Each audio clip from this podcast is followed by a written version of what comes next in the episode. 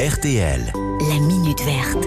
Allez, 6h49 minutes si vous nous rejoignez sur RTL, édition spéciale bien entendu ce matin, au lendemain de la disparition de, de Jacques Chirac. Depuis euh, hier midi, nous retraçons 40 ans de vie euh, politique, 4 décennies d'histoire de France depuis la, la disparition de l'ex-président. Jean-Mathieu, vous souhaitez revenir, vous, ce matin, sur un, un moment particulier de, de sa présidence, la reprise des essais nucléaires en Polynésie. C'est une décision euh, qui, à l'époque, a suscité une grande polémique. hein. Eh ben oui, nous sommes le 13 juin 1995. Jacques Chirac vient tout juste d'être élu et lors de sa première, hein, mais première conférence de presse, on lui pose une question sur la défense française, l'arme nucléaire, l'idée de reprendre les essais dans le Pacifique, c'est dans l'air.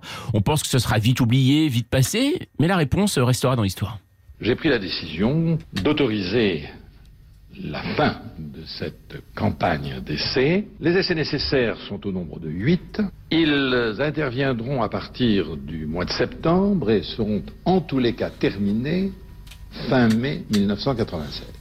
Voilà, Jacques Chirac annonce la fin des essais nucléaires, mais on va continuer à en faire quelques-uns pour être bien sûr que ça en vaut la peine. Immense émotion dans le monde entier, notamment dans le Pacifique. La Nouvelle-Zélande, l'Australie et même les États-Unis de Bill Clinton critiquent ce président à peine élu. Bah, ça commence bien cette histoire. Hein. Les écologistes s'étranglent. Nombreux sont également les journalistes et spécialistes de la chose nucléaire soufflés par la décision de Jacques Chirac, qui en parlait à demi-mot depuis son élection. Beaucoup interprètent la reprise des essais comme un salut à De Gaulle et le principe de souveraineté. D'autres comme un pied de nez à François Mitterrand ayant signé un moratoire sur les essais nucléaires en Polynésie en 1991.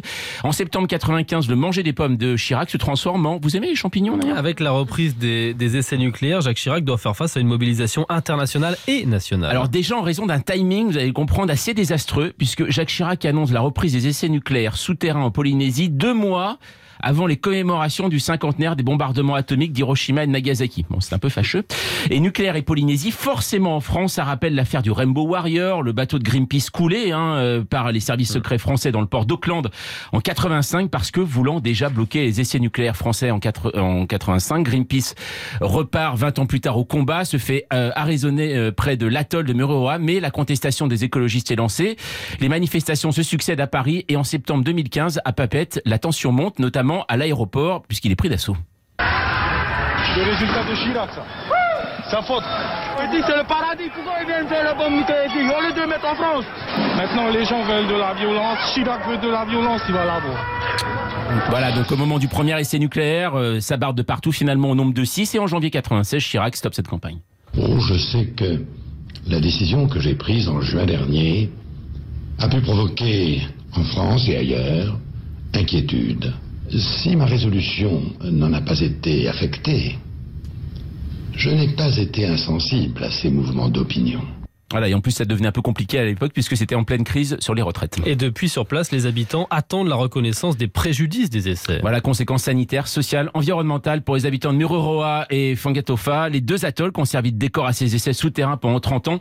On compte plus les concerts et les conséquences sur le corail irréversible. Il fallait arrêter cela. Notre maison brûle. Pourquoi la teaser Cette reconnaissance des conséquences est arrivée en mai dernier, mais fait toujours débat. Votre plus, Jacques Chirac et la Seine. Et voilà, on en parlait tout à l'heure avec Cyprien en 88, un an avant l'élection municipale à Paris. Chirac fait cette promesse hein, qu'on a entendue. Le fleuve est sale, les poissons étouffent. Euh, même c'est assez marrant, c'est à la marche du siècle face à Jean-Marie Cavada et il décrit toutes les espèces de poissons, Chirac, mais jamais il ne mettra son bonnet de bain hein, pour prouver le contraire. Aujourd'hui, la Seine fait l'objet d'un nouveau plan propreté. Anne Hidalgo l'a promis, on pourra assister à des épreuves de natation lors des JO 2024. Et votre note 12 sur 20 à Jacques Chirac qui a permis une dans le domaine de la moto. Eh ben, on craint les motocrottes. Et oui, en 82, il lance cette brigade motorisée pour nettoyer le trop-plein des chiens, euh, le trop-plein digestif, hein, des chiens laissés sur le trottoir. C'est un vrai succès à l'époque, mais c'est un gouffre financier. En 2003, Bertrand de Hanoë les supprime et fait un nouveau pari, éduquer les propriétaires d'animaux. C'est marrant, le débat ressurgit tout le temps. Merci Jean-Mathieu.